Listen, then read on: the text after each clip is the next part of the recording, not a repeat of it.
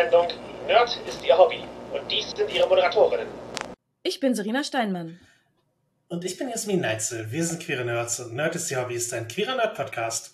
Das Serena am Call ist diese Sendung mindestens ab 16. Wir reden offen über Themen wie Sexualität, Queerness, BDSM und Jungbrunnen. Unser heutiges Thema ist Transition.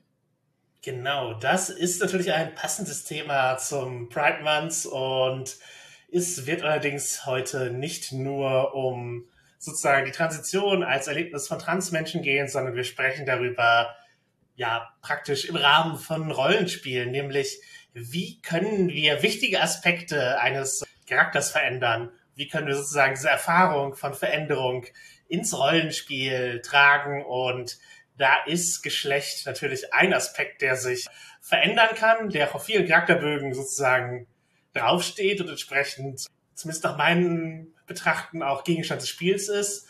Aber das ist halt auch nicht die einzige Eigenschaft, die sich auf eine bedeutsame Weise verändern kann und mit der man auch, wenn nur auf einer symbolischen Ebene, Transitionserfahrung ins Spiel einbringen kann. Genau. Und wir haben schon mal äh, über das Thema Coming Out gesprochen. Transition ist jetzt im Verhältnis nicht eben nur der Moment, wo man anderen offenbart, dass es eine Änderung gegeben hat oder dass man etwas über sich erfahren hat oder dass man etwas über sich mitteilen möchte, sondern Transition ist der Prozess dieser Änderung. Es gibt Dinge, für die braucht man halt den Input von anderen gar nicht. Oder die sind halt nicht ständig der, der Mitteilung gewährt. Wobei ich sagen muss, dass vielen Transitionen auch ein inneres Coming Out vorausgeht, sozusagen der Moment der Erkenntnis vor sich selber, es vor sich selber zugeben kann. Und mhm. dann gibt es halt auf dem Weg oft Coming Outs, also so etwas wie eben soziale Transition im Sinne von, ich möchte jetzt mit einem anderen Namen, mit einem anderen Geschlecht äh, leben, zumindest öffentlich wahrgenommen so, und dann musste man es eben Leuten mitteilen. Da ist Coming Out eben Teil dieses Prozess, aber seine Rolle in diesem Geschlecht gefunden zu haben und den Namen gefunden zu haben, das ist halt alles eher sozusagen der Prozess der Transition.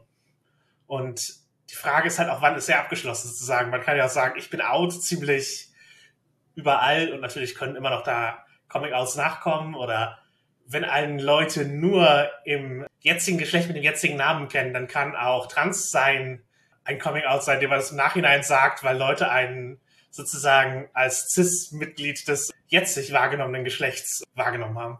Mhm. Also da spielen Coming-Outs immer wieder eine Rolle in der Transition, aber es ist halt nicht dasselbe. Und ja, genau, heute nicht nur Queertheorie, sondern auch ein bisschen Rollenspielpraxis, weil ja, ich finde es einen super interessanten Aspekt, den man auch bespielen kann, nämlich eine Figur, die sich halt relativ grundlegend verändert oder eben etwas über sich herausfindet, sich selbst findet. Und ich finde, Veränderung ist auch ein Kernaspekt in vielen Rollenspielen. Ja, ich meine, Grundlage für sehr, sehr viele Rollenspiele ist alleine schon die Heldenreise. Die klassische, die eben davon ausgeht, dass der Held als reguläre Person startet und dann über sich Dinge herausfindet, über sich hinauswächst und sich verändert zum Helden. Genau. Eventuell auch Ansätze realisiert, die schon immer da waren, einer Prophezeiung mhm. folgt. Also, wenn man, es gibt ja auch Theorie, also es gibt ja verschiedene Wahrnehmungen von zum Beispiel Transmenschen, wie sie ihre Transition erfahren. Manche sagen halt, ja, ich habe jetzt ein, ein neues Geschlecht, ich habe hab mich da reingefunden so. andere sagen, ich war schon immer mein Geschlecht und musste sozusagen erst meinen Zugang dazu finden. Ja. Oder es gegen die Gesellschaft durchsetzen auch. Ja, ja. Im Rollenspiel, wir haben ganz oft die spielmechanische Progression. Wir haben, dass wir Zahlenwerte haben, die wir über die Zeit steigern oder zum Beginn schon steigern in eine Richtung, wie wir den, den Helden oder den Charakter haben wollen. Damit geht einher, dass wenn man spielt, man Erfahrungen, Handlungsmöglichkeiten hinzugewinnt, dadurch, dass man diese Zahlenwerte steigert. Aber oft bleibt ein Kern von Charaktereigenschaften unangetastet. Also sehr oft ist das sehr stringent. Ein, ein relativ gerader Weg, den man, beziehungsweise vielleicht nicht unbedingt gerade, aber halt etwas, man, man baut am Anfang etwas und von dem geht man in dieselbe Richtung, wie man es veranlagt hat, von Anfang an. Tatsächlich Progression und das ist gerade halt bei klassenbasierenden Systemen, wie zum Beispiel Dungeons and Dragons, oft der Fall oder teilweise auch bei Shadowrun, wo man klare Rollen in einem Team übernimmt. Damit genau. man meist besser in der Rolle, die man ausfüllt. Ja. Du behältst deine Rolle in der Gruppe, du wirst nur besser in dem, was du schon immer getan hast. Und es ist tatsächlich seltener in Rollenspiel, dass ein Charakter eine Transition hat, in dem Sinne, dass es ein Coming-out gibt oder der Charakter nicht wiederzuerkennen ist, sich die Rolle in der Gruppe verändert oder sich auch die Wahrnehmung der Figur, Figur sich grundsätzlich ändert. Genau, oft ist es halt ich, mehr so oder ja, ich habe neben Erfahrungen mit, ich werde auch durch die geprägt. Also ich kenne es bei vielen, die im Rollenspielen auch immer ein paar Punkte so versteigern, also wo Punktsteigerung ein Ding ist, dass sie dementsprechend, was die Figur erlebt hat. So, ich, ich möchte auch, dass sich meine Erlebnisse prägen, in dem, wie ich drin bin, wie mein Charakter in den Spielmechanik ausgestaltet ist. Das ist halt gerade bei Barbie-Spielenden verbreitet, aber auch durchaus bei Gamisten, die merken, hier hat mein Charakter auch Lücken, hier hat er Schwächen oder das ist die Rolle, die die Party eigentlich braucht und ich kann mich dann entwickeln. Mhm.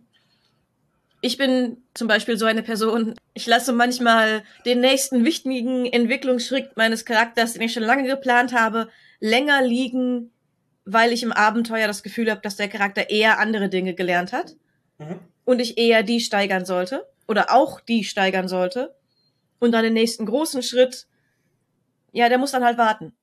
Der muss warten, bis ich die Punkte habe und nicht noch andere Sachen gelernt habe. Genau, aber ich glaube, man kann seinen Entwicklungsschritt, wenn du ihn nicht nur als Spielerin planst, sondern auch dem Charakter mitgibst, auch als inneren mhm. Antrieb nehmen.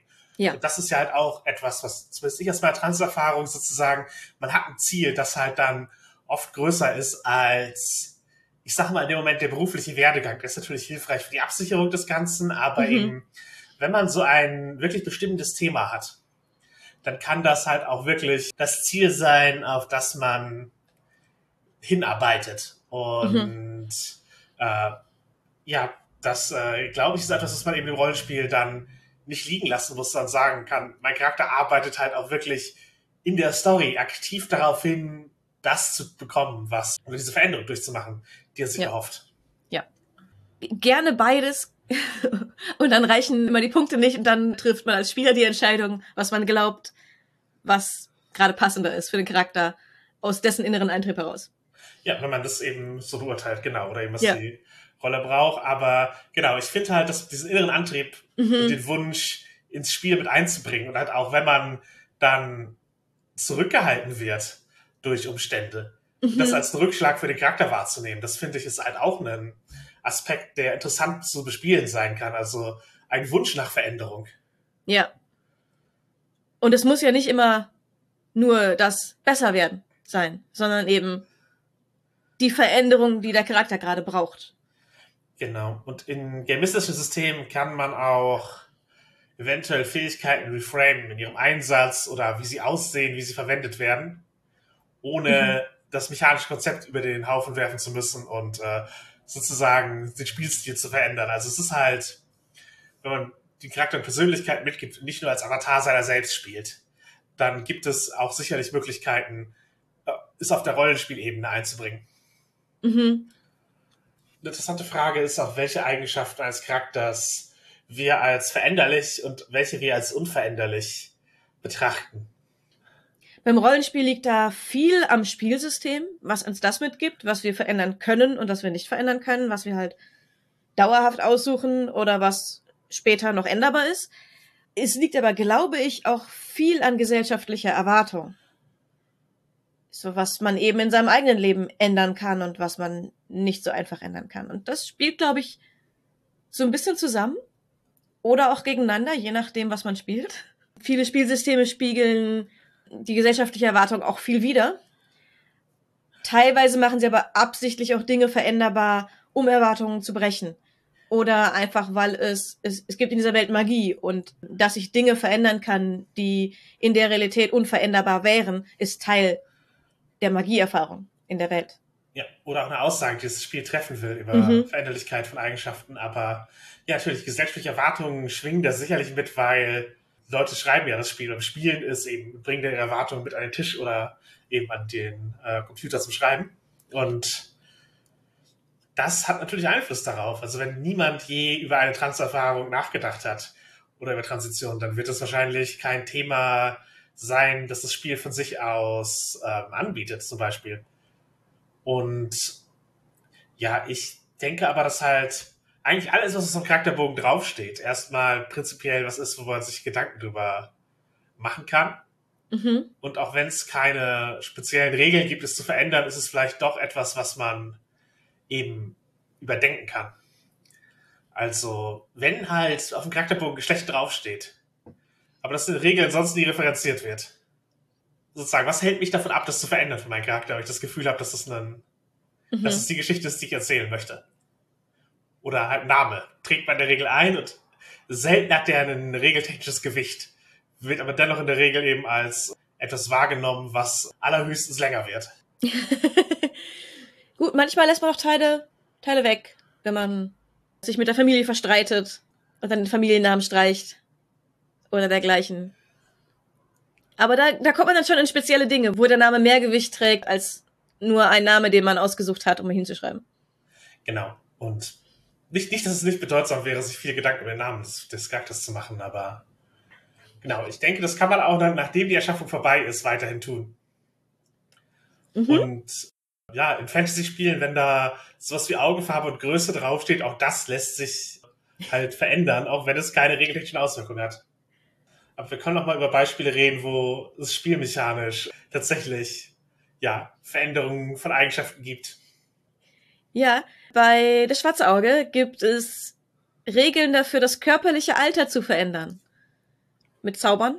Nicht nur schneller zu altern, sondern auch wieder jünger zu werden, ist möglich. Mhm. Schwierig und selten, aber möglich. Genau, es gibt auch in relativ großen Kampagnen Plotstränge, die damit spielen, dass ein Charakter eben mit Zeitphänomenen zu tun hat und älter wird. Das körperliche Geschlecht kann man aber auch in vielen Spielen ändern. Das geht bei Dungeons and Dragons. Besonders bekannt ist auch Munchkin dafür. weil es eben dieses Dungeons and Dragons Ding ähm, parodiert und aufgreift. Also Mhm. schon relativ frühen und auch berühmten D&D-Abenteuern gibt es halt sowas wie, wenn du durch diesen Raum gehst, verändert sich dein Geschlecht und äh, solche Sachen. Also Tomb of Horrors zum Beispiel hat da einen berühmten Raum. Es gibt auch Gürtel, den man anziehen kann, der das Geschlecht verändert und so. Und das parodiert Munchkin eben. Also es sind oft magische Gegenstände ja, oder andere magische Mittel, die halt zum Verändern des Geschlechts äh, dienen in diesen D&D-Settings. Genau. Ursprünglich eigentlich eher als Horror- oder Comedy-Aspekt gedacht, aber kann halt auch positiv eingesetzt werden, würde ich mal sagen. Für eine gewünschte Änderung. Ja, ich hatte mit den Leuten von Gruftschrecken auch schon mal ein Gespräch, dass dieser Tomb of Horrors tatsächlich für Transcharaktere wäre es wert, diese ganzen Gefahren zu trotzen, einfach um diesen Geschlechtsveränderungsraum zu haben und dann eben im Zweifel wieder nackt aus dem Eingang teleportiert zu werden, weil egal, man hat ja bekommen, was man. Wozu man ausgezogen ist, ja. Das, das ist nicht ein Teil des Horrors, es ist die Belohnung, die man, die man bekommt dafür, dass man diese Queste begangen hat. Man kann das Cypher-System auf den ganzen Körper verändern und tauschen. Also, natürlich, Magie kann das auch. Verwandlungszauberei gibt es in vielen Spielen. Bei D&D kann man als ein anderes Volk oder auch ein Dachs wiedergeboren werden. Da gibt es eine Tabelle für Reincarnation. Und dann gibt es halt Spiele, die es einfach komplett darauf aufbauen. Also Eclipse Phase ist ein Science-Fiction-Transhumanismus-Spiel, das ich hier mal nennen möchte, wo man eben das, das Konzept des Sleeving, also dass man ein Körper verlassen kann, weil sozusagen der Geist einfach digital aufgezeichnet ist und im neuen Körper überspielt werden kann. Das ist halt da ein, äh, ein Konzept, mit dem, man, mit dem gespielt wird. Und da kann man aber auch dann sozusagen würfeln, ob man dysphorisch auf den neuen Körper reagiert und entsprechend ihn eben auf eine sozusagen eine innere Abneigung gegen den Körper in seinem jetzigen Zustand hat und dann eben entweder den Körper wechseln und diesen modifizieren muss, um sich wohlzufühlen. Was Mhm. halt auch, auch halt ein, ein sicherlich bewusstes Trans-Thema ist, was da drin ist. Ja. Äh, Was ich auch ganz spannend finde, es gibt auch die Option, den Status tot und lebendig zu ändern im Spiel. Ja, Reinkarnation bei D&D hatten wir ja gerade. Genau. Ohne dass man aufhören muss zu spielen. Der Charaktertod ist, muss nicht das Ende sein. Orpheus hat Regeln für Geister und Menschen. Genau, das ist halt ein World of Darkness Spiel, wo es darum geht, dass man eben bei einem Startup arbeitet, das im Grunde so Flatliners-mäßig das Jenseits erkundet. Man kann auch halt selber zum Geist werden. Mhm. Und zum Beispiel bei Monster Hearts gibt es auch das Playbook des Geistes. Und wir hatten auch schon die Spielsituation, wo wir einen Geist hatten, der versucht hat, andere Charaktere in gefährliche Situationen zu locken, um Gesellschaft zu haben. Mhm. Äh, so dass es tatsächlich die Überlegung war, ja, wechsle ich gleich das Playbook und werde auch Geist. Also zumindest in eine Richtung kann man wechseln. Ja, nee, wir hatten es auch schon mal, dass das Mortal Playbook zum Geist geworden ist in, einem, in einer Kampagne, die ich gespielt habe, Monster Hearts. Aber da war es halt ein, ich bin schon lange tot, das ist jetzt die Rückblende, was eigentlich los ist. so ein Playbook-Wechsel bei Apocalypse, das fühlt sich halt schon ein bisschen sehr Transition-mäßig an, oder halt eben der, der Moment, wo man das, das Label wechselt, das Coming Out ist halt der Moment, wo man das Playbook gewechselt hat und dann findet man sich da halt eben ein in diese neue Rolle oder erkennt eben an, dass man diese neue Rolle bereits angenommen hat. Mhm. Und ja, was natürlich viele Spiele gemeinsam haben, ist, dass eben Eigenschaften wie Intelligenz und Charisma veränderlich sind. Also, wenn es eben Attribute gibt und ein Steigerungssystem, mit dem man die verändern kann, dann kann halt ein Charakter sozusagen sowas wie eben Cleverness entwickeln. Also, oder eben charismatisch werden.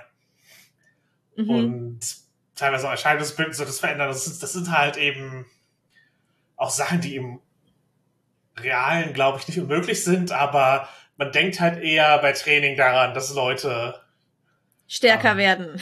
Genau. Schneller werden. Richtig. Fingerfertiger vielleicht auch noch und weiser kann man auch werden, aber ja, manche Sachen, die eher oft als eine, eine Grundeigenschaft gesehen werden, lassen sich in manchen Rollenspielsystemen auch entwickeln.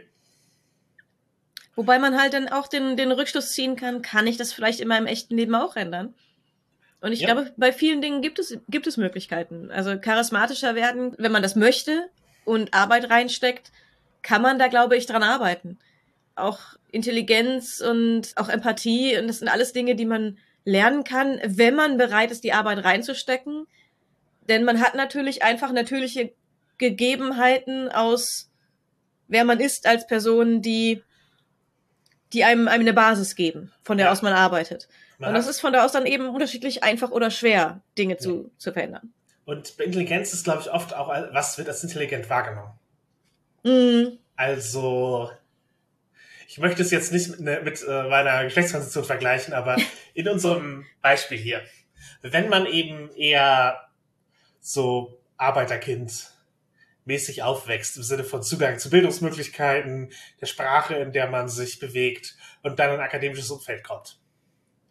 Dann findet ja auch schon eine Veränderung statt in der Regel. Also einem wird deutlich, was eben noch an gesellschaftlichen Normen da ist, was man mitnehmen muss, wie man sprechen muss, dass man halt auch eben zum Beispiel Idiom oder Soziolekt hinter sich lassen muss, um ernst genommen und als intelligent wahrgenommen zu werden. Ja. Und das ist halt auch durchaus etwas, was man eben tun kann. Und das, ich glaube nicht, dass ich notwendigerweise klüger geworden bin, aber ich bin jetzt halt eben intellektueller in der Wahrnehmung von außen, weil ich eben diese Schritte ähm, mitgegangen bin. Mhm. Und ich, ich weiß auch viele Leute, die, wenn sie in den intellektuelleren Umkreis kommen, damit hadern und überlegen, ob es das wert ist, ob sie das möchten. Weil sie auch das Gefühl haben, dass sie dann einen Teil von, von sich eben zurücklassen müssten. Oder nicht wissen, ob sie dann zu Hause noch gut angenommen werden würden. Ja, man hat dann eben oft so eine Schere, die aufgeht und muss Code switchen zwischen verschiedenen Bereichen seines Lebens, um mhm. ja, gleichwertig äh, wahrgenommen zu werden. Ja. Und das, das Switchen, das kann halt nicht jeder. Manche, wenn die etwas Neues aufnehmen, können, müssen das Alte ablegen und können nicht hin und her wechseln. Und da, ja, ich habe einige Leute getroffen, die im, im Studium damit sehr gehadert haben, dass sie entweder das Alte beibehalten konnten und dann im Studium als weniger intellektuell, als weniger intelligent wahrgenommen wurden oder sich verändert haben, aber dann halt auch zu Hause nicht mehr gut aufgenommen wurden. Und weil sie eben diesen, dieses Switchen nicht gut hinbekommen haben, tatsächlich eine Wahl treffen mussten. Also nicht, dass ich halt komplett bildungsfern aufgewachsen bin. Das ist überhaupt nicht der Fall, aber es gibt halt nochmal ein anderes Level von mhm. Etikette und so etwas. Und ich glaube, in meinem Alltag fahre ich nicht die ganz so, die, die Hochlevel-Etikette, aber bin sprachlich halt auf einem Niveau unterwegs, dass viele nicht mitgehen. Ja. Aber wo wir bei Intellektuellen und dergleichen sind, Berufe sind auch etwas, was man, also im echten Leben lässt sich das eigentlich okay ändern. nur nicht unbedingt immer zum Besseren. Also wenn man eine Ausbildung hat oder in etwas geschult ist, ist die Änderung zu etwas anderem, in dem man nicht geschult ist, dann oft ein, ein Schritt die Karriereleiter runter. Wenn es halt wirklich nicht in das Berufsfeld passt. In Rollenspielen ist es auch oft schwer zu ändern. Also gerade in Spielen wie D&D hängt so viel daran, welchen Beruf du ausübst oder welche, welches, welche Klasse du bist, dass es schwierig ist. Du kannst vielleicht Multiklassen und eine dazu nehmen, aber wirklich zu wechseln ist schwierig umzusetzen. Ja, ja, also es wäre dann eigentlich auch nochmal neu. Ah, also sozusagen etwas, man, mhm. man hackt, hackt die Regeln, um es zu ermöglichen. Ja. Hatten wir bei Schwarze Auge auch schon viel, dass Leute dann gesagt haben, ne, irgendwie passt es nicht, ich baue nochmal neu. Ich, ich finde, das ist in der fünften Edition ein bisschen einfacher geworden, auch Dinge im Nachhinein noch zu ändern. Ja, dann, weil du einfach eins zu eins umrechnen kannst. Das ist, genau. Ist es möglich war, geworden, sozusagen. Ist es möglich. Vorher war es schwieriger. Da war ba Neubauen einfacher ähm, und einen anderen Beruf wählen war einfacher als äh, ein bisschen Werte zu tauschen, dass es besser passt zu dem, was man eigentlich möchte. Ja, ähm, aber lass, lass uns nicht darüber reden, äh, wie es ist, ein Spielsystem zu wechseln, auch wenn es für manche Leute äh, wie ein sehr, sehr schwerer Eingriff erscheint. Ja, das, das ist eine Transition, die auch nicht jeder mitgehen kann, was okay ist. Aber das Ganze hat mich auch zu der Frage geführt, ob die intensive Beschäftigung mit bestimmten Rollenspielsystemen auch die Erwartungshaltung der Spielenden verändert. Also dahingehend, welche Veränderungen möglich sind. Genau. So, was, was gilt als unveränderlich, was gilt als veränderlich im echten Leben und hat Rollenspiel oder andere kreative Aktivität mit Fantasy-Welten oder anderen Welten, hat das einen Einfluss auf die Leute? Ja, ja. Also bestimmt kann man, indem man sich theoretisch mit Dingen beschäftigt, auch Sachen denkbar machen. Also sowas wie Cyberpunk ist halt ein Punkspiel und lädt einen dazu ein, ähm, zu hinterfragen, ob kapitalistische Systeme gut sind in der Form, wie sie gerade stattfinden. Ja. Gleichzeitig hat es halt auch sehr viele körperliche Änderungsmöglichkeiten, die im realen Leben, ich sag mal, schwieriger sind als in der Cyberpunk-Welt. Ja. Aber es lädt eben dazu ein, darüber nachzudenken, was würden diese Änderungen bedeuten und was, wenn es in meinem Leben dazu führt, dass ich eine solche Änderung vornehmen muss. Denn ich glaube, niemand von uns würde aktuell freiwillig den, den Arm abhacken, um sich einen Cyberarm anbringen zu lassen, weil die halt nicht so geil sind wie echte Arme. Ja, aber es ist halt auch symbolisch sozusagen, was, was, wenn der Arbeitgeber Dinge von einem fordert und so. Also da, lässt, mhm. wir, wir haben ja mit dem, in der Body Horror Folge schon sehr darüber gesprochen, was ja. äh, Cyberpunk auf einer Symbolebene an, an Queerness und Horror mitnehmen kann. Und ja, da gibt es einiges. Gehen wir in die depressivere Gegenrichtung. Hinterlässt Dungeons and Dragons den Eindruck, es gäbe unveränderliche rassifizierte Eigenschaften. Das ist halt zumindest ein Vorwurf, der im Raum steht. Ja. Dass halt das koloniale Denken derartig mit D&D verknüpft ist, dass man es eigentlich nicht mehr retten kann. Mhm. Und ja, es gibt ja jetzt halt den neuen Ansatz bei D&D 5, ähm, die Eigenschaften tatsächlich zu trennen, also die Spieleigenschaften, die Spielwerte in Attributen zu trennen von den Völkern aber gleichzeitig werden, werden den Völkern immer noch Dinge zugeschrieben, das Klischee ist immer noch da und ja, ich weiß nicht, ob es eine Studie ist, dass D&D halt da ein mehr in die Richtung denken lässt, aber ich erkenne halt zumindest, dass da koloniale Denkmuster drin sind.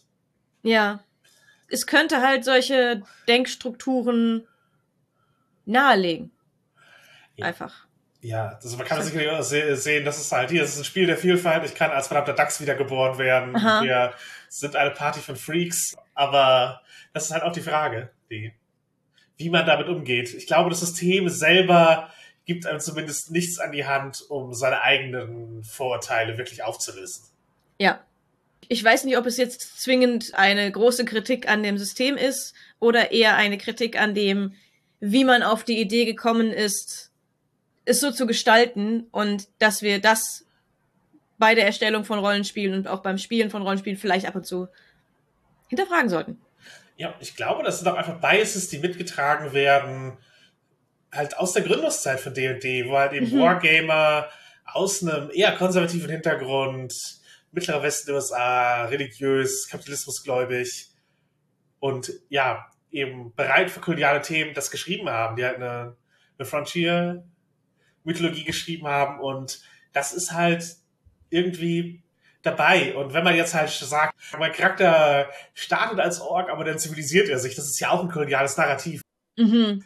In der Regel ist halt die Aufnahme der fantastischeren Völkern in die Party, in die Gruppe, eine von Anpassung mit Assimilation. Also sie werden ja sozusagen absichtlich Teil der kolonialen Gewalt und üben die mit aus. Mhm. Aber ich, ich, ich möchte jetzt auch nicht sagen, dass DOD eben Leute intoleranter macht. Das ist so weit wirklich gehen. Es sind halt Voraussetzungen im Spiel drin, die schwierig sind. Ja, und ich sag mal, Leute, die intoleranter sind, können sich vielleicht in dem Spiel eher wiederfinden als in anderen, die viel mehr Optionen bieten für rundere Charaktere, für weniger kolonialistisch geprägte Strukturen. Ja, aber die Strukturen sind halt in unserer Gesellschaft drin und deswegen in D&D auch für viele unsichtbar. Und gleichzeitig mhm. ist halt das größte Mainstream-System. Ja. Und viele Leute nutzen es halt auch für Queerness und oder ja. um queere Charaktere zu spielen, um sich da auszudrücken. Und ich sehe es ähnlich wie halt queere Fanfiction zu, ich sag mal, an sich problematischen oder neutralen Werken. Bin prinzipiell okay damit, das so zu machen. Und man muss halt eben seine Präsentation auch einbringen, wo man sie findet. Und ich habe auch durchaus schon erlebt, dass in Spielen, die halt nicht darauf ausgelegt sind, das schwarze Auge zum Beispiel für mich da relativ präsent, dass der Wunsch, mich zu verändern, auch ein bisschen daraus entstanden ist. Also ich habe jetzt wenig Trans-Charaktere gespielt, aber ich habe halt Charaktere gespielt, die eben sozusagen Frauen waren oder Mädchen, die ich gerne gewesen wäre. Bis zu, also jetzt zurückblickend würde ich sagen, oder die halt zumindest einen im Spiel einen Vorbildcharakter hat und auch eine Möglichkeit, diese soziale Rolle eben in einem geschützten Rahmen auszuüben. Und war halt, das war meine Transition wichtig, diese Möglichkeit zu haben. Und es war halt, glaube ich, auch hilfreich, dass nicht nur in einem Spiel, das über Transidentität geschrieben wurde, zu machen, sondern eben in einem, das um andere Themen geht, aber eben mir erlaubt, halt eine, eine Eigenschaft zu spielen, die von meiner abweicht. Mhm. Also auch das einfach im Spiel umsetzen zu können, dass eben, ja, ganz normale Rollenspiel ohne Agenda in irgendeine Richtung einem erlaubt, die Wünsche kennenzulernen und in diesem Rahmen auszuleben. Und wir haben jetzt ganz viel darüber gesprochen, über Charakterprogression und so ein bisschen über die Grenze von Transition und Charakterprogression. Mhm. Aber ich würde sagen, es sind halt zwei verschiedene Dinge. Es ist nicht dasselbe. Nein, nein, natürlich nicht. Und wir müssen eben auf den Grund gehen, wo ist die Grenze? Was ist der Unterschied? Wo ist es Progression im Rollenspiel, die man gewöhnt ist und wo ist es eine Transition, wo sich der Charakter grundlegend verändert? Auf der reinen Wortebene ist Progression halt ein Fortschreiten in eine Richtung, ein Fortschritt. Und eine Transition ist eine Veränderung von einem Zustand in einen anderen. Und ich glaube, das ist auch ein bisschen der Kern, wo der, wo der Unterschied liegt. Im Rollenspiel lässt sich halt mit Progression auch vieles davon abbilden, was eine Transition ausmachen kann. Es kann sich eben auch wie ein Fortschritt anfühlen. Aber prinzipiell ist die Transition eben die Veränderung und die Progression ein, eben ein, etwas, was vorwärts geht, was eine Richtung hat. Und eine Transition kann, glaube ich, auch sozusagen seitwärts sein, bis zu einem gewissen Grad. Ja, man kann irgendwas aufgeben für eine Transition, für, für eine Progression lässt man vielleicht Sachen zurück bis zu Grad. Also es gibt, man kann Überschneidungen finden, aber mhm. ich denke, wichtig ist sozusagen, wenn ein Charakter infolge dieser Veränderung anders handelt und anders behandelt wird. Die Wahrnehmung der Welt auf den Charakter und des Charakters auf die Welt hat sich in irgendeinem grundlegenden Sinne verändert, sozusagen. Ich erkenne, ich bin eigentlich etwas anderes, unternehme Schritte, um das für mich wahrzumachen.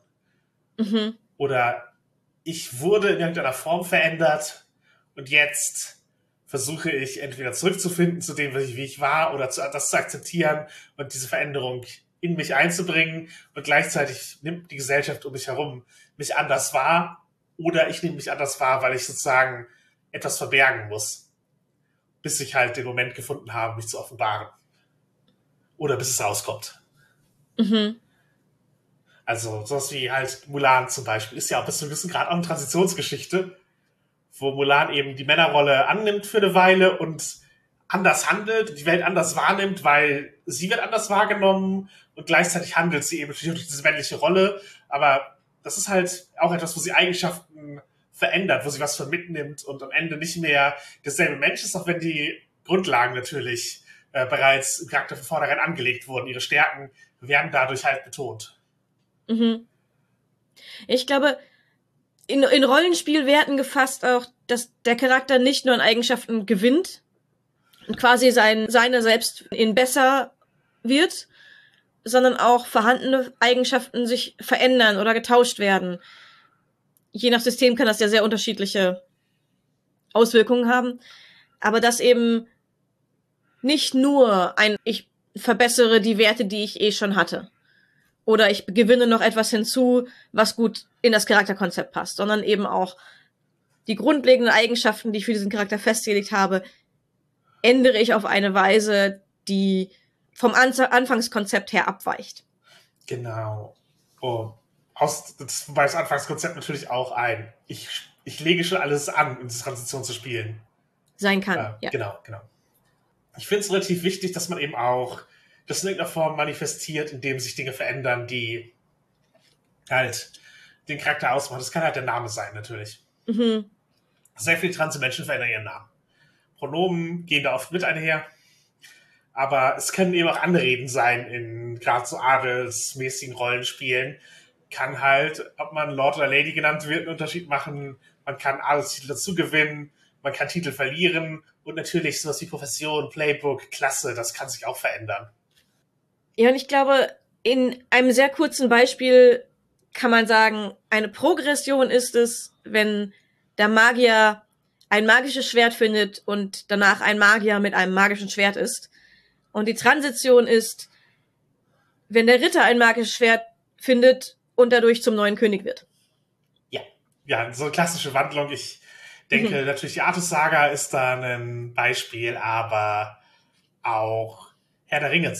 Also Streicher wird zu Aragorn und nimmt diese Aufgabe an, die eben schon da ist. Also das ist, das ist, würde ich sagen, durchaus eine, eine Transition im Charakter, also vom, mhm. vom Status der Veränderung. Nicht, dass es als Trans-Thema angelegt war, aber es ist halt schon dieses, ich, ich trete halt in meine Öffentlichkeit und übernehme Verantwortung, verändere mich und andere Eigenschaften stehen danach im Vordergrund, die halt bei Streicher auch schon angelegt waren, aber die eben Aragorn noch mehr verkörpern muss.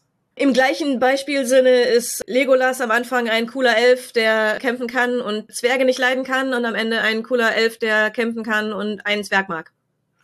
Das ja. ist eine Progression. Auch Gimli, der halt einen größeren Character Arc hat, ist am Ende immer noch Gimli. Ja.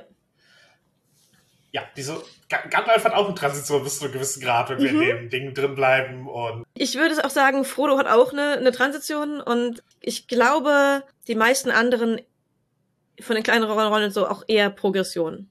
Ja, natürlich, wenn wir über Trans-Themen Herr der Ringe reden, ist natürlich Eowyn auch ein wichtiger Charakter, mhm. die halt, das ist halt eher die Geschichte von, ist es bereits vorher angelegt? Ja. Und es geht da halt eben sozusagen darum, die Geschlechterrolle zu brechen und für sich selber zu formen. Und mhm. am Ende kehrt sie ja halt auch, anders als viele, nicht direkt so in ihre Heimat zurück, sondern findet halt auch was Neues. Ja. Gleichzeitig nimmt sie halt auch die Rolle der Prinzessin im Prinzip an für sich. Nur halt an einem anderen Ort, in dem sie in diesem Fall mehr sie selbst sein kann.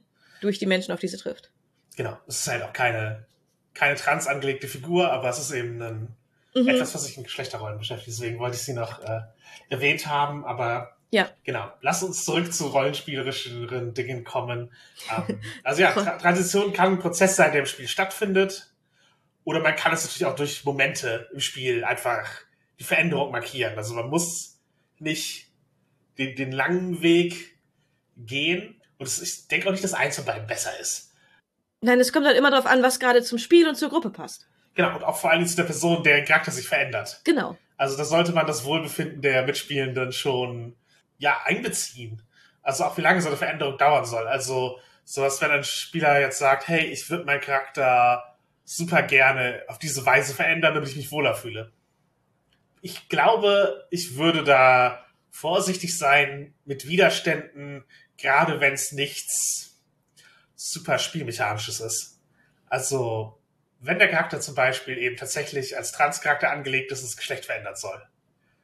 Wie sehr möchte ich als Spielleitung in diesem Fall den Widerstand darstellen?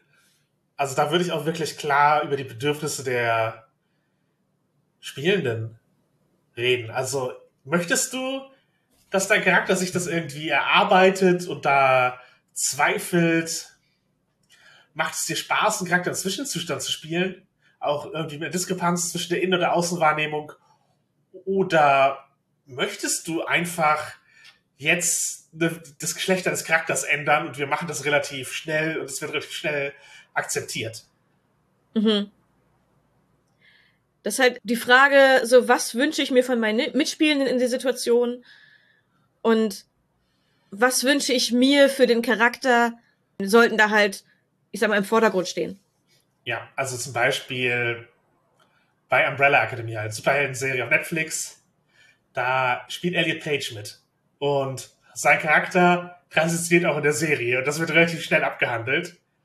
Weil der Schauspieler halt bei zum Zeitpunkt, wo es gedreht wurde, schon out war und halt sozusagen, es war deutlich, dass er eben wahrscheinlich auch eher einen männlichen Charakter weiterspielen soll. Und da wurde sich dann halt nicht lange damit aufgehalten, Drama darum zu bauen, sondern sie haben die Transition eingebaut und der Charakter wurde danach so akzeptiert und sie haben weitergemacht, weil darum geht es nicht in der Geschichte.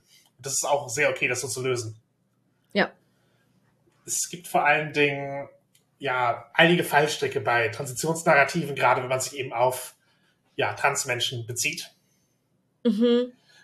Weil so die Transition als Belohnung nach vielen Entbehrungen ist halt etwas, was nicht unbedingt für alle eine angenehme Vorstellung ist. Viele strugglen halt mit dem TSG, also mit, dem, mit der aktuellen Gesetzgebung. Äh, es gibt auch in der realen Welt genug Widerstände. Eventuell möchte man auch die Fantasie einfach haben, dass sozusagen, ich bin jetzt trans und ich habe erlebt in meinem Leben viel Blödsinn und jetzt möchte ich, dass mein Charakter das nicht hat, sondern einfach schnell eine Transition hat und akzeptiert wird.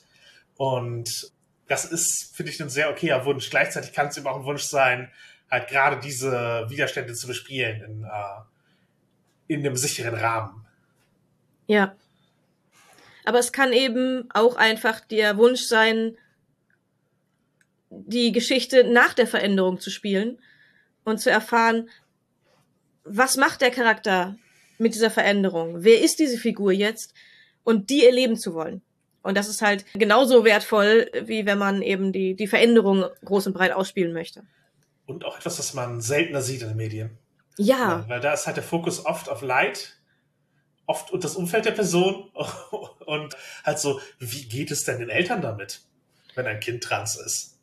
Ja. Wie geht es denn der Partnerin? Ja, und das sind auch Fragen, die interessant sind, aber in dem Spiel, wo man halt selber der Charakter ist, kann man ja gar nicht anders, als auf sich selber zu fokussieren. Ja. Und es ist dann halt auch oft schade, wenn das nicht, nicht betrachtet wird. Ich, ich musste gerade an, an Hardstopper denken, wo eben das Thema, dass eine Person trans ist, ist, dass am Anfang erwähnt wird, dass die Person von einer Jungen auf eine Mädchenschule gewechselt ist. Mhm. Und das für sie ein guter Schritt war. Und das ist so nebenbei passiert, dass ich halt auch mitbekommen habe, dass es Leute gab, die erst nach mehreren Folgen verstanden haben, dass der Charakter trans ist. Mhm. Und die eigentliche Geschichte der Person fokussiert sich dann darauf, ja, wie ist es an einer neuen Schule, wenn du mitten im Schuljahr anfängst? Wie findest du Freunde? Und wie ist dein Kontakt zu deinen, zu deinen alten Freunden von der alten Schule? Äh, wie hältst du den aufrecht? Und wie verändern sich eure Beziehungen dadurch? Und das ist der Fokus dieser Person äh, in dieser Situation. Und das ist, finde ich, eine tolle Transgeschichte. Es geht immer noch um Trans-Themen, aber halt nicht um das große Leid des Weges bis zum Outing oder um das Outing herum. Genau, genau. Es ist halt etwas, was passiert nach dem Coming Out, was passiert nach der sozialen Transition oder als Teil der sozialen Transition. Dieses so, ja, ja und es ist halt auch nicht super körperbezogen oder so, sondern es geht halt wirklich darum, wie verändere ich mich in einem gesellschaftlichen Umfeld, in diesem Fall halt mit den getrennten Schulen, Mädchenschule halt nochmal mehr so, dass Mhm. das halt wirklich ein, ich bin jetzt in einem neuen Kreis drin und da gibt es ja super viele spannende Möglichkeiten, auch rollenspielerisch Dinge zu erzählen, wenn Charakter eben in neue Räume reinkommen. Das ist ja durchaus auch einfach ein Ansatz, wie man Figuren zusammenbringen kann, wie man Figuren nochmal neu beleuchten kann. Ja. Und ja, das ist natürlich auch etwas, wenn mein Charakter kann plötzlich zaubern und geht jetzt an eine Zauberschule. Das ist ge- genauso neu, kann man halt dieses neue Umfeld betonen. Oder der Charakter wurde in Adelsstand erhoben und ist jetzt unter neuen Leuten unterwegs. Ich wurde zum Vampir gemacht und bin neu an der Hamburger Schule. Also was, was, was passiert sozusagen nach einer tiefergreifenden Veränderung, die mir eben Zugang zu neuen Räumen erlaubt, aber vielleicht auch den Zugang zu anderen Räumen verwehrt oder verändert. Mhm. Und seien wir ehrlich, die Frage, ob der Weg zu einer Transition und von einer größeren Änderung ausgespielt werden soll und ein großes Thema sein soll oder für den Charakter schon erledigt ist und man einfach weitergehen möchte im, im Rollenspiel und die, den Charakter neu erfahren möchte, das ist nicht neu und nicht ungewöhnlich. Das ist halt etwas, was man alltäglich am Tisch macht, wenn eben solche Änderungen eintreten. Und das sollte dann eben bei Geschlechtstransitionen einfach genauso gehandhabt werden wie bei allen anderen Transitionen auch. Und Ja. zwar nach den Interessen der Mitspielenden. Ja, Bedürfnisse der Gruppe mitdenken, wenn ihr Transmenschen am Tisch habt, das könnt ihr teilweise gar nicht wissen. Auch da die Frage, wollen die das miterzählen? Was ist da zu bedenken? Und natürlich Erwartungsmanagement zuvor betreiben, sozusagen, sind größere Veränderungen am Charakter erlaubt und wer leitet sie ein? Mhm. und dabei in einem gamistischen Spiel gerade oder auch allgemein einfach Nischenschutz nicht außer Acht lassen, zu sagen, gehe ich damit in das Thema einer an, anderer Spielende rein, sind sie okay damit, verändert sich die Gruppenbalance damit auf eine Weise, die wir nicht wollen. Das ist halt sozusagen ein Faktor, den man einfach äh, mit besprechen sollte und eben Konsent der Mitspielenden betonen, sowas wie, auch wenn dieser Charakter sich jetzt extrem verändert, das ist abgesprochen, und dein Charakter muss sich nicht verändern. Deswegen. Mhm. Du kannst deinen Weg weitergehen. Ja. Du kannst Legolas spielen, während jemand anders die Eowyn-Storyline macht. Ich meine, in, im Rollenspiel kommen dann natürlich noch, noch ein bisschen die Regelfragen dazu und eine Seitenfrage, die man nicht außer Acht lassen sollte, die halt auch eventuell wichtig sein kann, ist, war der Charakter von Anfang an so ausgelegt? Ist man darauf vorbereitet als Gruppe oder ist es etwas, was ich erst im Spiel herausfinde? Dass sich diese Veränderung jetzt anbietet und dann in dem Moment absprechen muss. Genau, es gibt ja sozusagen das Konzept von Play to Find Out, dass man halt auch erst merkt, dass sich richtig anfühlt. Ja, das, was ich eigentlich immer spiele. Und ja, aber mechanisch. Wenn, du, wenn man solche Themen hat, eventuell brauchst du mechanisch Vorlauf, um so einen großen Moment zu haben. Ja. Du brauchst eventuell einen Stufenaufstieg im richtigen Moment oder genug Erfahrungspunkte, an, die du angesammelt hast, um diese Änderung quasi von deinen Eigenschaften bezahlen zu können. Genau, ich habe es bei das Schwarze Auge durchaus auch erlebt, dass eben äh, zum Beispiel eine Spätweihe, also dass man von einer Gottheit als deren Gesandter anerkannt wird, halt auf lange Hand vorbereitet wird. Aber das wussten halt auch alle und da, Mhm. das war dann halt, okay, der Spieler hat sich eben ein paar Punkte zurückgenommen und am Ende haben, gab es dann auch einfach mal einen Schwung mehr Punkte, von denen alle profitiert haben, einfach damit es dramaturgisch zum passenden Moment möglich war. Da waren wir dann alle okay damit, eben Absprache, ja, das gibt heute einfach mehr Punkte, damit dieser Charakter jetzt seine Weihe machen kann und wir nicht noch warten müssen, weil jetzt gerade ist ein sehr, sehr guter Moment dafür. Mhm. Und das sind halt Sachen, die man dann auch als Spielleitung mitdenken kann und sollte, wenn, wenn das von den Spielenden gewünscht ist, dass man eben auch mitteilt, wann der passende Moment sein könnte, auf eine Weise, die eben nicht spoilert, Ja. aber dass man eben so ein bisschen guckt, dass die Person dann auch bereit ist mit dem Stufenaufstieg, mit den Punkten und dergleichen, dass das eben zusammenpasst. Genau, wir haben ja jetzt auch schon über Sachen gesprochen. Power Play Apocalypse hatten wir schon erwäh- erwähnt, wo eben das Playbook e- we- gewechselt werden kann und äh, da ist der Playbook-Wechsel halt, also die Charakterklasse ist halt mehr eine Funktion der Figur im Genre, weil es ja oft sehr Genre-Emulation ist und mit dem Wechsel nimmt man auch eine andere Rolle in der Geschichte ein. Und ja, es gibt natürlich auch Spiele, die einfach sich sehr um Veränderungen von Figuren drehen, auch wenn sie teilweise nur sehr wenige Eigenschaften bereitstellen. Wir haben jetzt vor kurzem in der Gruppe Fall of Magic gespielt. Das ist ein äh, Fantasy-Spiel, wo man ziemlich spielleitungslos auf einer Landkarte reist und eben mit Münzen über die Karte schiebt, zu welchen Orten man geht. Und dort gibt es halt Spielanreize, die sowohl in der Abbildung auf der Karte als auch ein paar einzelne Begriffen und Namen sich wiederfinden und aus denen entsteht dann halt die Geschichte. Und da sind Momente der Veränderung im Spiel angelegt. Also es gibt halt einige Orte, an denen direkt steht, hier, verändere eine Eigenschaft deines Charakters. Oder gewinne eine Eigenschaft hinzu. Mhm. Und wenn wir jetzt so sagen, du schiebst Münzen auf einer Karte, dann meinen wir damit, dass das Ding eine wunderschöne, aufgerollte Karte hat mit hübschen Zeichnungen drauf und man hat äh, sehr hochwertige Münzen dazu. Und diese Münzen haben zwei Seiten. Die zeigen immer zwei zusammengehörige Bilder. Entweder dieselbe Figur in zwei verschiedenen Zuständen. Das eine war ein Baum in kahl und mit Blättern und solche Dinge. Genau, ein Ei und ein Vogel, Fluss und Meer, ein einsamer Fuchs und ein Fuchs mit äh, Familie. Ja. Man sucht sich am Anfang einen Namen, einen Titel, damit auch eine, eine Herkunft und eine der Münzen aus. Und das ist alles, was man erstmal für den Charakter hat. Und der Beginn des Spiels ist dann, dass man eben die ersten Orte kennenlernt und dann auch die ersten Eigenschaften gewinnt für seinen Charakter. Und die kann man entweder selbst für sich festlegen oder auch für andere festlegen in Absprache. Und ja, es gibt Punkte im Spiel, wo sich die Eigenschaften ändern können oder müssen. Das repräsentiert sich darin, dass man die Münze umdreht oder den Namen ändert oder eine Eigenschaft dazu gewinnt, wegstreift, verändert.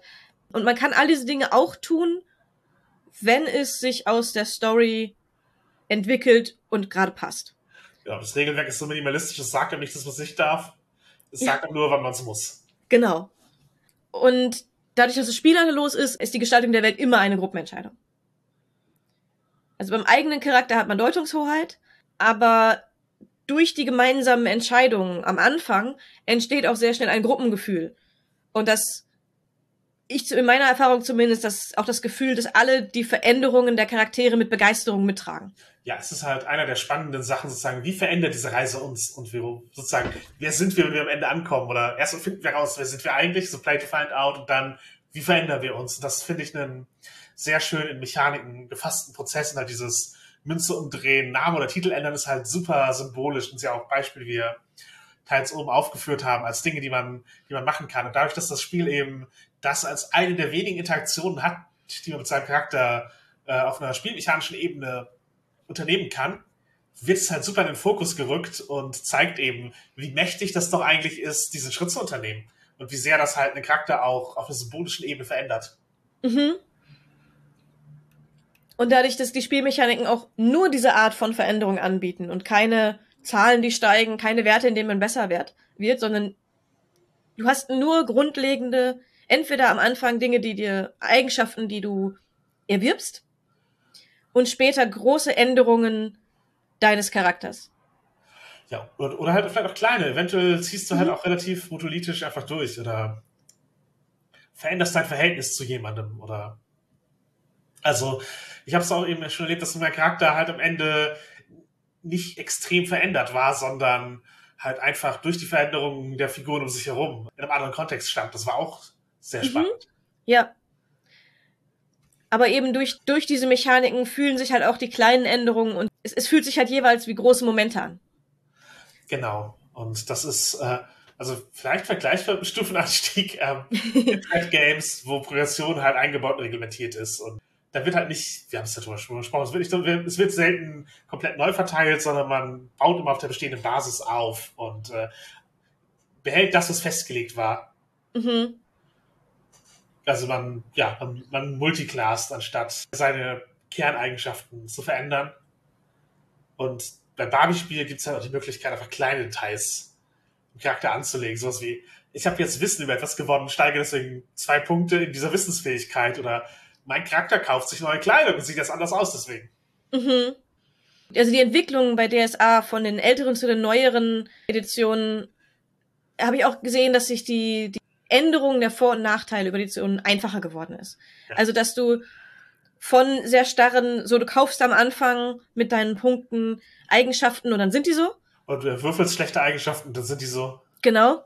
Und inzwischen ist es so, du kannst die später tauschen oder wegkaufen. Du kannst von deinen erworbenen Punkten, die kannst du nehmen, um Eigenschaften, die dir nicht gefallen, loszuwerden. Du kannst auch Vorteile loswerden, um da und daraus auch wieder mehr Punkte ziehen, wenn du das Gefühl hast, sie passen. Es ist einfacher geworden.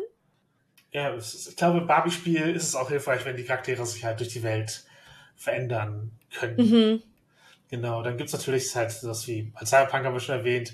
Bei Shadowrun, wo Magie und Cyberpunk aufeinandertreffen, sind, werden halt eben Cyber, werden halt hier Kybernetik und Magie gegeneinander gesetzt. Das heißt eben, wenn du magisch bist, aber dich kybernetisch veränderst, dann wirst du anfangen, deine Magie zu verlieren. Also du kannst sozusagen die Transition vom magischen Charakter zum, zum Cyborg-Charakter durchmachen. Mhm. Und dabei auch Aussehen, Fähigkeiten, Profil grundlegend verändern. Ja, weil durch Cyberwaren kann man ja einfach unglaublich viel an sich selbst verändern. Aber alle äußeren Veränderungen haben auch Einfluss auf den Charakter. Da ist es am symbolischsten mit der verlorenen Magie, aber da gibt es mhm, ja auch genau. andere Aspekte.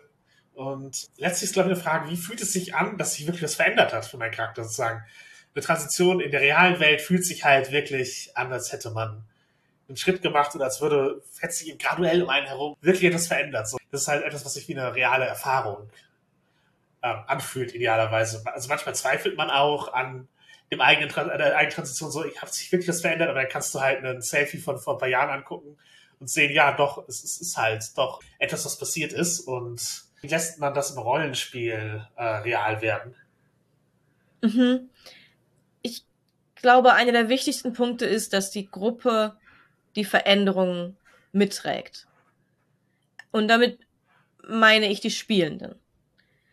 Weil die Welt darf Widerstände haben, eventuell auch die einzelnen Charaktere, aber auf der narrativen Ebene muss die Veränderung als wahr wahrgenommen werden. Also die Spielenden müssen sich einig sein, die Veränderung passiert. Genau. Dein Transcharakter ist tatsächlich sein Geschlecht. Oder wenn du das Schwert aus dem Stein ziehst, bist du der auserwählte König. Es gibt Figuren in der Welt, die daran zweifeln, vielleicht zweifelt sogar dein Charakter daran. Aber die Geschichte, die wir erzählen, weiß halt, das ist der auserwählte König und wir erzählen die Geschichte darüber, über die Veränderungen, die diese Figur durchmacht. Genau. Und das kann halt heißen, dass es große Veränderungen des Charakters auch gespielt werden. Das kann aber auch heißen, dass Eigenschaften, die der Charakter schon immer hatte, einfach jetzt viel besser passen. So dass etwas, was sich bei einem Charakter immer so ein bisschen wie ein Widerspruch im Charakter angefühlt hat, plötzlich ein rundes Bild ist. Und beides ist möglich, beides ist absolut in Ordnung. Aber das sind einfach Möglichkeiten, wie man das Ganze ausspielen kann. In gewisser Weise sollte es sich wie der logische nächste Schritt für den Charakter anfühlen.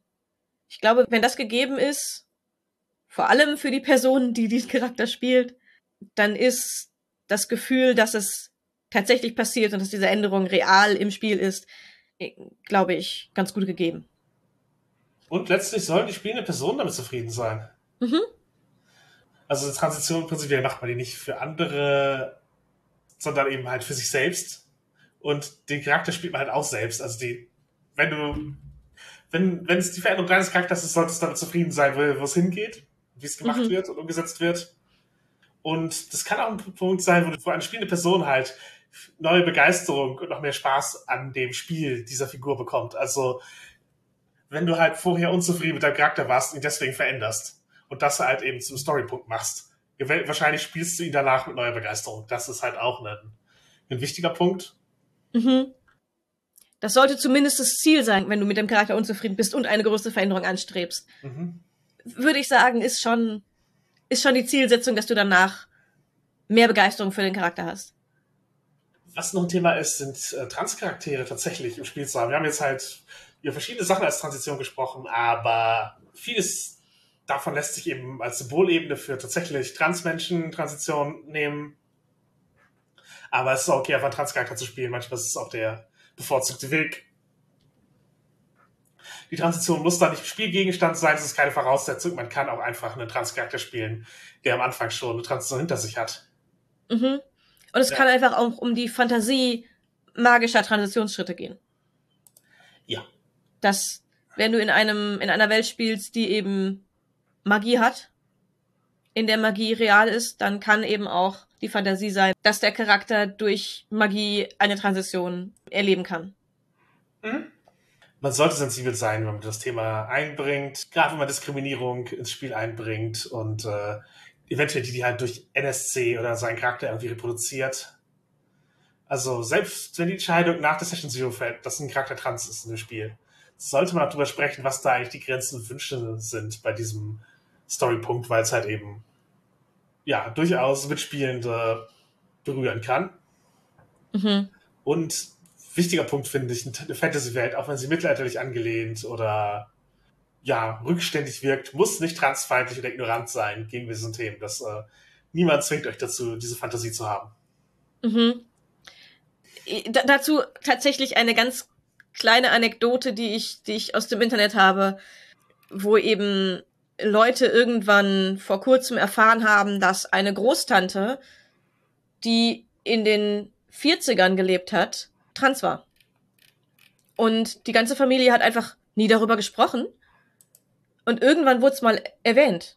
Oder kam, kam es so raus, wo halt irgendwie Erbe aufgearbeitet wurde oder so. Wo dann halt die Großeltern gefragt wurden, wie das denn war. Und die Geschichte war halt, ja, man dachte, es sei ein Junge, ist so aufgezogen worden, irgendwann für ein paar Wochen in ein Camp gegangen und dann als Mädchen wiedergekommen, fertig. Und es war gar keine große Sache. Einfach so dieses Bewusstsein, ja, es gab halt Transpersonen auch einfach schon immer. Und damit ist vielleicht auch einfach, selbst wenn man historische Settings spielt, gar nicht so kritisch umgegangen worden, wie man sich vielleicht gerade einbildet. Ja, und wenn man sich historisch nicht damit auskennt. Niemand mhm. zwingt dich Recherche zu machen. Es geht darum, einfach erstmal fair zu sein gegenüber den Spielenden und ihren Bedürfnissen. Ja. Und dein Bedürfnis sollte nicht sein, Diskriminierung zu reproduzieren. Dann ist es vielleicht ein Thema, das du nicht äh, auf diese Weise bearbeiten solltest. Äh, zumindest würde ich dann halt eben die Motivation hinterfragen. Mhm. Aber prinzipiell gilt das Gleiche für alle anderen Marginalisierungen. Ja.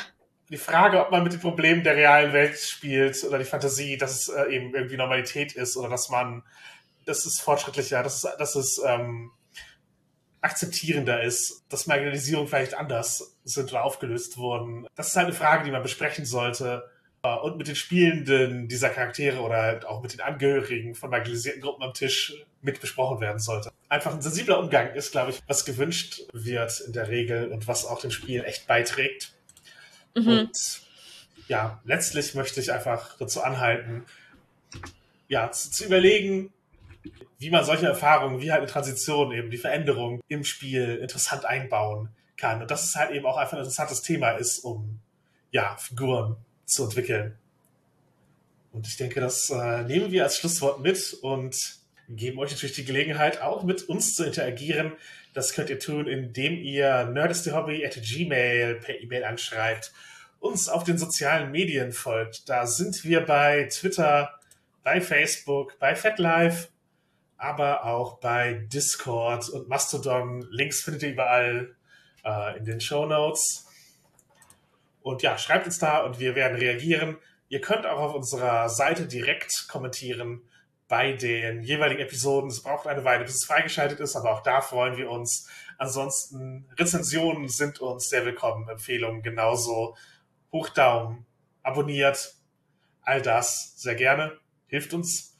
Und natürlich über Podcasts sprechen ist immer einer der besten Wege, sie bekannt zu machen und weiter zu verbreiten, genau wie bei den meisten anderen Medien. Und ja, lass uns doch äh, noch ein paar Medien empfehlen. Ich würde mit äh, Casa Susanna anfangen. Das ist gerade eine Dokumentation, die auf Arte in der Mediathek ist und sich ja um Transmenschen in den 1950er, 60er Jahren beschäftigt, wo sie halt einen Rückzugsraum dafür hatten und eben wie damals das Verhältnis mit Crossdressing und Trans und so etwas war. Und man sieht da halt eben sowohl Familienmitglieder von Transmenschen als auch eben einige, ja, Trans-Elder, würde ich sagen, also äh, Transfrauen, deutlich über 70. Und das fand ich eine sehr interessante Dokumentation, die auch eben mit dem Thema, was du eingebracht hast, es gab es halt früher schon, einen coolen Einblick liefert.